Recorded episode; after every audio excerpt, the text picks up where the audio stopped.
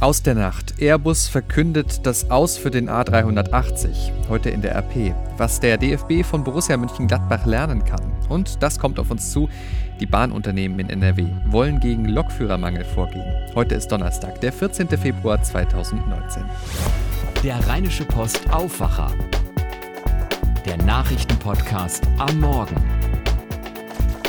Einen schönen guten Morgen. Ich bin Henning Bulker und das hier ist euer Nachrichtenüberblick für den Start an diesem Donnerstag. Und da starten wir mit einer Eilmeldung, die gerade kurz bevor ich die Aufnahme vom Podcast starten wollte, reingekommen ist.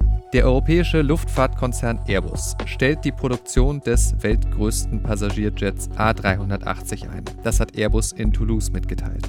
Die letzte Auslieferung für den Riesenflieger A380 ist demnach für 2021 geplant. Der größte Kunde des Fliegers, die arabische Fluggesellschaft Emirates hatte ihre Bestellungen von A380-Fliegern zuletzt reduziert und deshalb gäbe es jetzt keine Grundlage mehr für eine Fortsetzung der Produktion, sagt Airbus. Das ist eine echte Hammernachricht, die bei vielen Flugzeugfans bestimmt echt große Trauer auslösen wird, auch wenn es schon seit längerem nicht mehr wirklich viele Bestellungen gab äh, für den A380. Das hatte sich also alles angedeutet, diese Krise und das Aus. Der Riesenflieger wird auch in Deutschland gebaut, etwa in Hamburg, Bremen und Augsburg.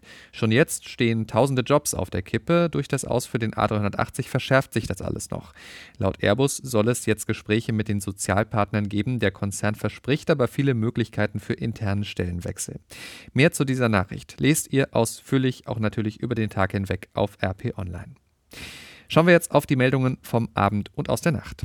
Eine Klatsche gab es da gestern Abend für den BVB. Borussia Dortmund ist auf dem besten Weg, sich aus der Champions League zu verabschieden für dieses Jahr. Auswärts bei Tottenham Hotspur gab es im Achtelfinal-Hinspiel ein deutliches 0 zu 3. Spieler Roman Bürki. Wir kriegen viele Tore im Moment ähm, und wir haben jetzt auch seit ein paar Spielen nicht mehr gewonnen, aber jetzt ein 3 zu 0 ist ähm, ja, schon, schon ein bisschen zu viel. Eine Chance hat die Mannschaft noch, das Rückspiel zu Hause am 5. März. Da hofft der BVB natürlich noch drauf, das Ruder noch rumzureißen.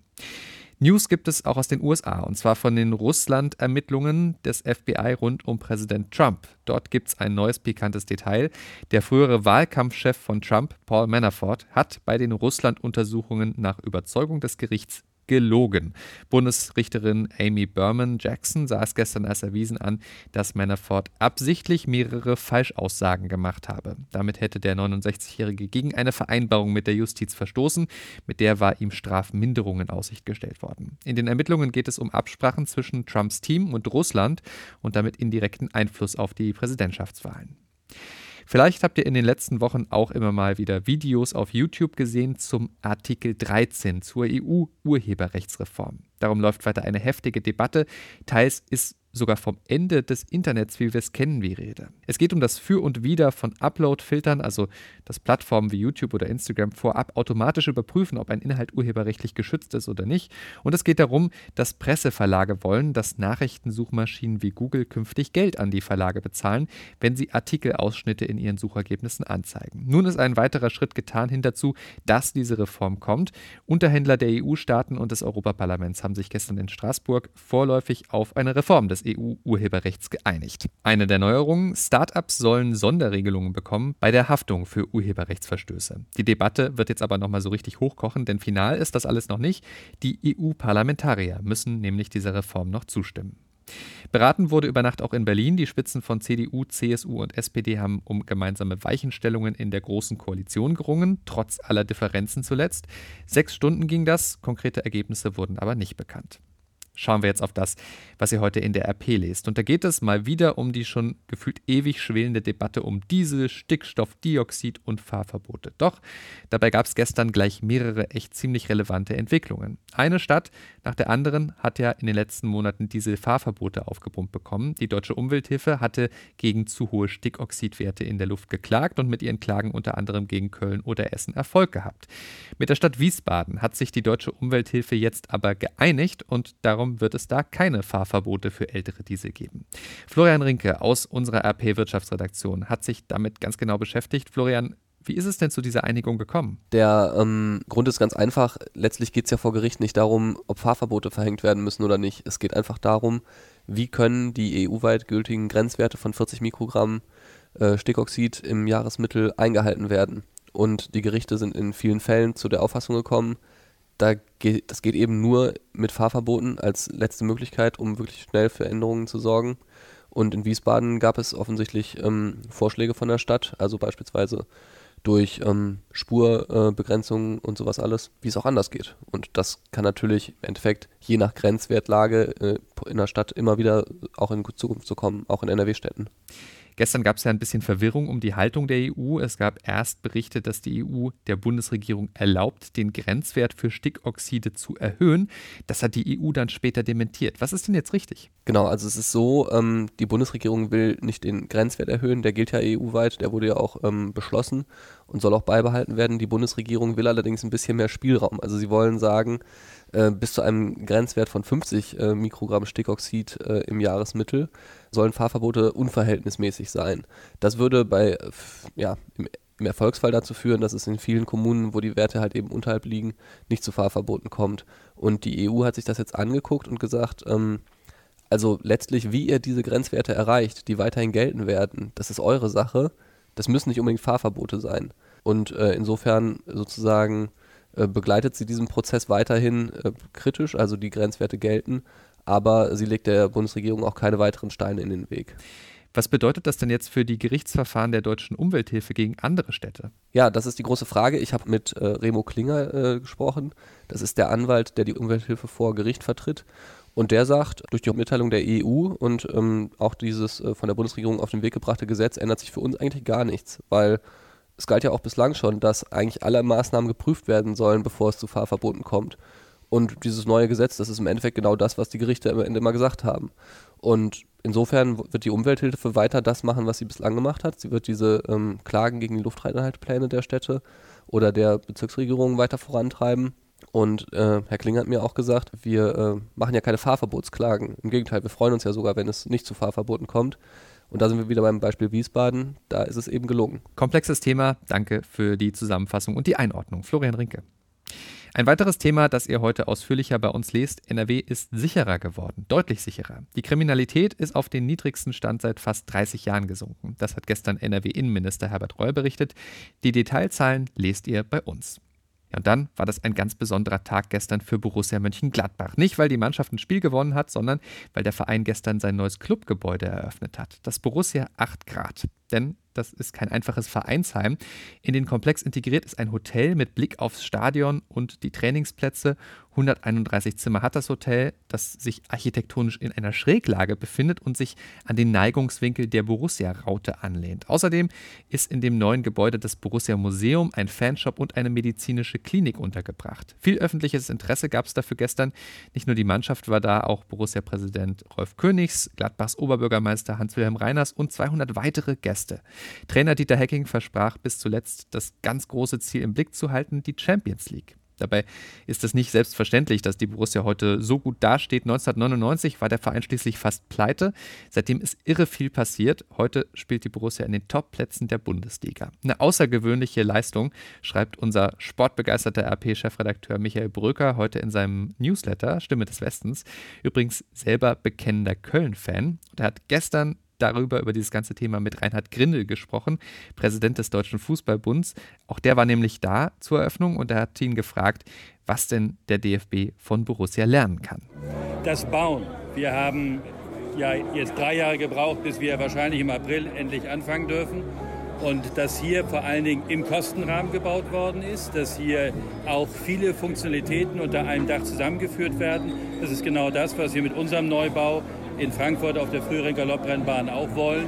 Und insofern ist das hier etwas, wo wir uns eine Scheibe von abschneiden können. Sie wehren sich als DFB-Präsident und UEFA-Vize ja auch gegen eine Durchkommerzialisierung aller Bereiche des Fußballs. Man hat bei der Borussia das Gefühl, dass das hier ja auch ein Modell ist. Junge Spieler aus sich selbst herauswachsen. Ist das so etwas, was Sie im Großen versuchen, was hier im Kleinen passiert? Absolut. Ich habe in meiner Rede ja nicht zuletzt deshalb darauf hingewiesen, dass wir gerade was die Juniorenspieler angeht, viel enger mit unserer sportlichen Leitung aus dem U-Bereich und den Verantwortlichen aus den Nachwuchsleistungszentren zusammenarbeiten müssen.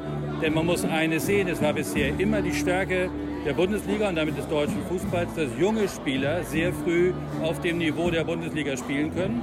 Jetzt kommen die englischen, die französischen Nachwuchsspieler, die in ihren Ligamannschaften das nicht so konnten und haben doch hier zusätzlichen Raum in der Bundesliga eingenommen.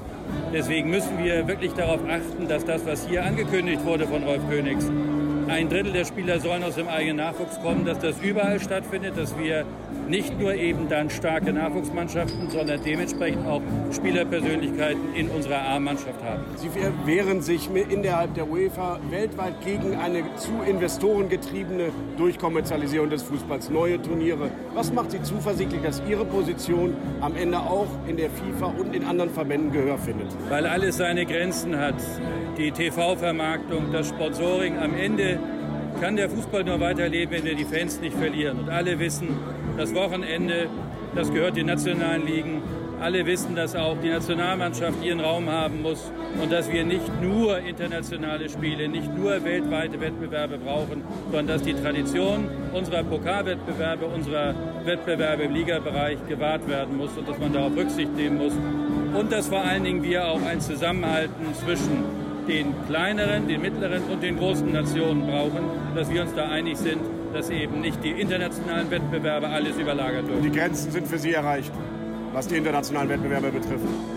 Ich glaube schon, dass wir das, was gut ist, stabilisieren müssen in einer Zeit, wo die Digitalisierung dazu führt, dass sich ja alles irgendwie in Einzelteile auflöst, dass wir nichts mehr haben, was zusammenführt. Die Champions League führt zusammen die großen nationalen Wettbewerbe der Mannschaften wie die Qualifikation für die Europa- und die Weltmeisterschaften und dann eben die Finalrunden. Das sind die großen Turniere, auf die Fans schauen und die sollten wir nicht schwächen, sondern stärken. RP-Chefredakteur Michael Brücker im Gespräch mit DFB-Präsident Reinhard Grindel. Übrigens, das hat mir Michael auch noch gesteckt, im neuen Hotel können Fans natürlich auch in Borussia-Bettwäsche schlafen, wenn das mal nichts ist. Die Bilder von gestern findet ihr natürlich auf RP Online.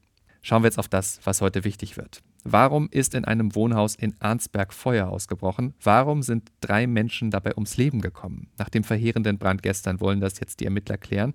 Dabei soll ein Brandgutachter helfen. Die Staatsanwaltschaft hat eine Obduktion der Leichen angeordnet. Nach ersten Erkenntnissen brach das Feuer gestern im Obergeschoss des Hauses aus und breitete sich auf das Dach aus. Eine dichte Rauchsäule zog über die Stadt. Die Feuerwehr musste bis in die Nacht löschen. Tausende Schwerkranke in Deutschland warten auf ein Spenderorgan, doch in den Krankenhäusern tut man sich oft schwer, mögliche Organspender zu identifizieren. Das soll sich ändern. Der Bundestag stimmt heute Nachmittag über eine Änderung des Transplantationsgesetzes ab. Es geht um höhere Vergütungen durch die Krankenkassen und mehr Freiraum für Transplantationsbeauftragte der Krankenhäuser. Die Bahnunternehmen in NRW wollen künftig stärker gemeinsam gegen Lokführermangel vorgehen. Heute wollen sieben Zugbetreiber dazu ein Abkommen unterzeichnen. Ausbildungskosten sollen beim Arbeitgeberwechsel erstattet werden, heißt es in diesem Abkommen. So soll verhindert werden, dass die Unternehmen aus Angst vor Abwerbeversuchen der Konkurrenz weniger ausbilden als nötig.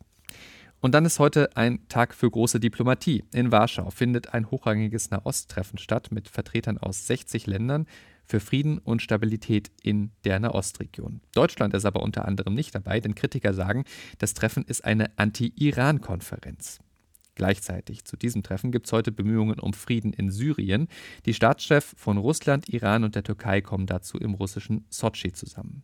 Und in London schließlich geht es heute wieder einmal um den Brexit. Das Parlament stimmt über das weitere Vorgehen beim EU-Austritt ab und den Plan von Premierministerin Theresa May. Anders als beim ersten Mal und bei den ersten vielen Abstimmungen dazu werden den eingebrachten Änderungsanträgen heute kaum Erfolgschancen ausgerechnet. Frage an Philipp Detlefs für die Deutsche Presseagentur in London. Die Abstimmungen heute werden ja höchstwahrscheinlich noch keine Klarheit bringen, was für ein Brexit nun kommt. Aber wann wird es denn dann nun soweit sein? Ja, das ist nach wie vor das große Rätsel. Einen Termin gibt es bisher nicht und May wollte sich vorgestern auch nicht auf ein Datum dafür festlegen lassen. Sie hat gesagt, erst muss der notwendige Fortschritt erzielt werden. Einige Beobachter gehen deshalb schon davon aus, dass das Votum erst nach dem nächsten EU-Gipfel am 21. März stattfinden könnte. Und das wäre ja eigentlich denkbar spät, denn das wäre kaum mehr als eine Woche vor dem Brexit. Wir behalten das für euch im Blick, natürlich auch, was da heute Abend in London genau passiert. Außerdem ist heute Fußball Europa League mit einem Verein hier aus der Region. Bayer Leverkusen tritt im Zwischenrunden-Hinspiel in Südrussland beim FK Krasnodar an. Eine internationale Bewährungsprobe für Leverkusens Trainer Peter Bosch. So, und falls ihr es noch nicht mitbekommen habt, kleine Erinnerung, heute ist der 14. Februar, ja, Valentinstag. Ich weiß, Nicht alle halten was davon. Deshalb, ich wollte es ja nur gesagt haben, falls eurer Liebsten oder eurem Liebsten das wichtig ist. Denkt mal besser dran. Fakt ist, wir haben heute eine echt tolle Motivation für langanhaltendes Liebesglück in der Zeitung. Drei viele Jahre verheiratete Paare erzählen, wie sie das geschafft haben, dieses lang zusammenbleiben. Und sie geben Tipps. Sehr berührend. Dicke Empfehlung. Schauen wir jetzt noch aufs Wetter und das kann sich sehen lassen heute zum Valentinstag. Wenn ihr ein Date plant, es ist von Sonne gesegnet. Ein schöner Tag wird das heute in NRW. Bis 13 Grad bekommen wir und trocken dazu. Quasi Frühling im Februar. Morgen geht es dann genauso weiter, dann sogar bis 15 Grad und auch das Wochenende startet schön. Das war der Rheinische Postaufwacher vom 14. Februar 2019. Mein Name ist Henning Bulka. Habt jetzt einen guten Tag. Wir hören uns. Ciao, ciao. Mehr bei uns im Netz www.rp-online.de